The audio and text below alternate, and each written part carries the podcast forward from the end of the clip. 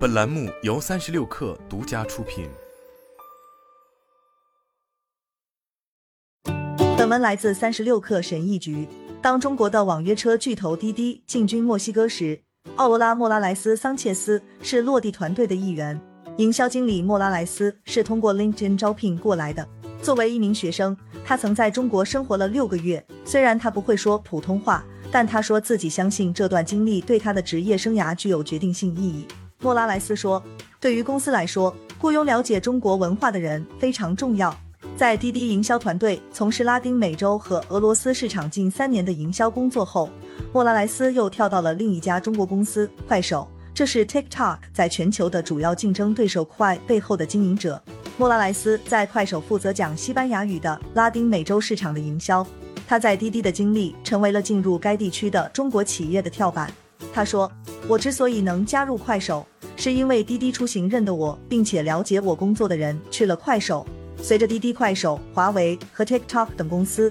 在拉丁美洲扩张业务，这些中国公司纷纷招聘本地年轻的技术专业人士，并加速了其职场生涯的发展。反过来，这些中国公司也形成了一个专门的人才库，为自己赢得优势。因为在拉美地区，长期以来是欧美公司提供的职位更享有盛誉。”我们与九名加盟中国科技公司的员工进行了交谈，发现这些公司往往会成为年轻企业员工的跳板。他们在这里历练过之后，再跳槽到该地区令人垂涎的科技企业。这些员工分布在阿根廷、墨西哥、巴西和哥伦比亚等国家，从事的职位范围广泛，涵盖营销、运营以及合规等方面，职位从中级到高级管理岗部等。随着这些员工迅速成为中国公司拓展拉美市场的专业人士，他们具备的专业知识一下子变得诱人起来，乃至于到了其他进军该地区的中国公司无法抗拒的地步。其结果是中国公司开始相互挖角，争相撬走对方的本土人才。滴滴前营销经理莫拉莱斯说：“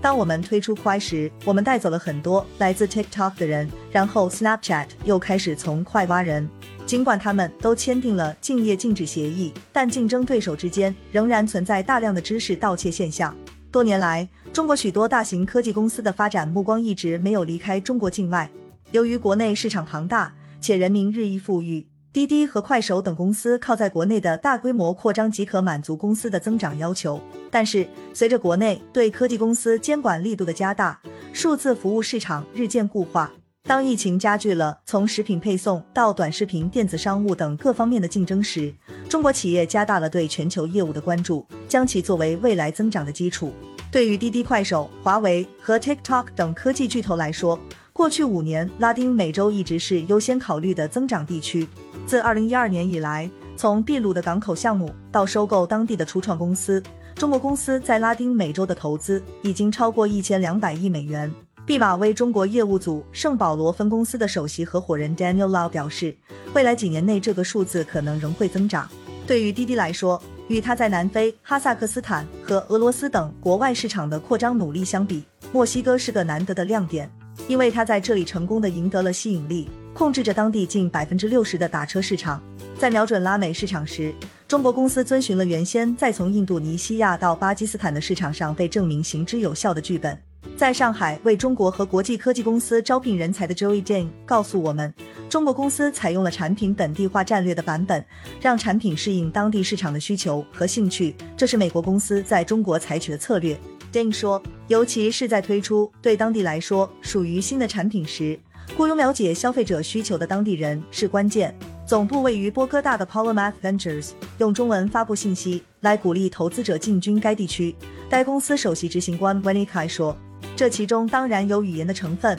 但很多时候主要是管理文化上的差异。很少有人能成为那种文化上的翻译者。我们希望得到的报酬能跟在美国、中国或任何其他国家工作的人一样。反过来，这些处在职业生涯中期，在中国公司从事市场营销、业务发展和运营方面工作的专业人士告诉我们，他们和同行都在寻找中国公司作为自己未来专业和职业发展的目标。而不是去之前被挖走本地人才的欧美公司。华为、滴滴、快手和 TikTok 在本文发布前并未回应我们的置评请求。创作者兼视听设计师 Cecilia Velasquez Truck 今年三十八岁，他领导的团队通过将电视小说格式改编成广受欢迎的 Tele 快格式的短视频。从而帮助 Quay 在拉丁美洲突围。这位位于布宜诺斯艾利斯的视频内容顾问告诉我们，他之前曾在 Meta 的视频团队工作过，但感觉自己的工作受限。他说自己几乎没有发挥创造力的空间，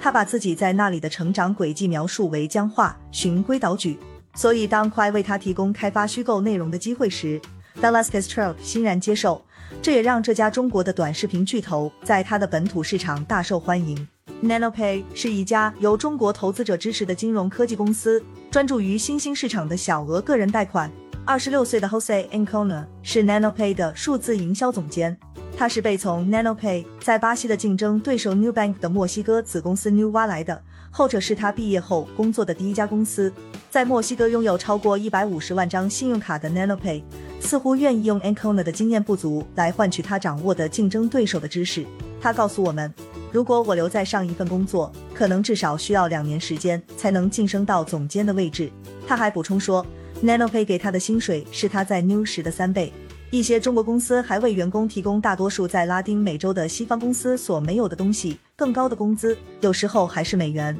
Velasquez Truck 的祖国阿根廷几十年来一直饱受通货膨胀的困扰。他不仅非常看重报酬，而且也认为公司尊重他的劳动力，尽管他是在国外工作。曾在 TikTok 工作的华为广告运营经理豪尔赫雷耶斯也认为，他在 TikTok 和华为的薪水都高于该地区类似的西方公司。他告诉我们，TikTok 的薪水肯定比其他地区性公司为类似职位开出的薪水要高。Velasquez Truck 说：“我们希望得到的报酬能跟在美国、中国或任何其他国家工作的人一样。在一家中国公司工作，确实对我的职业生涯产生了影响。”因为在这里，我学会了如何扩张，以及如何快速扩张，学会了要为真正的远大目标而工作。他还补充道：“到中国科技公司工作后，我感觉自己更强大了，这与我在美国公司的经历不同。”好了，本期节目就是这样，下期节目我们不见不散。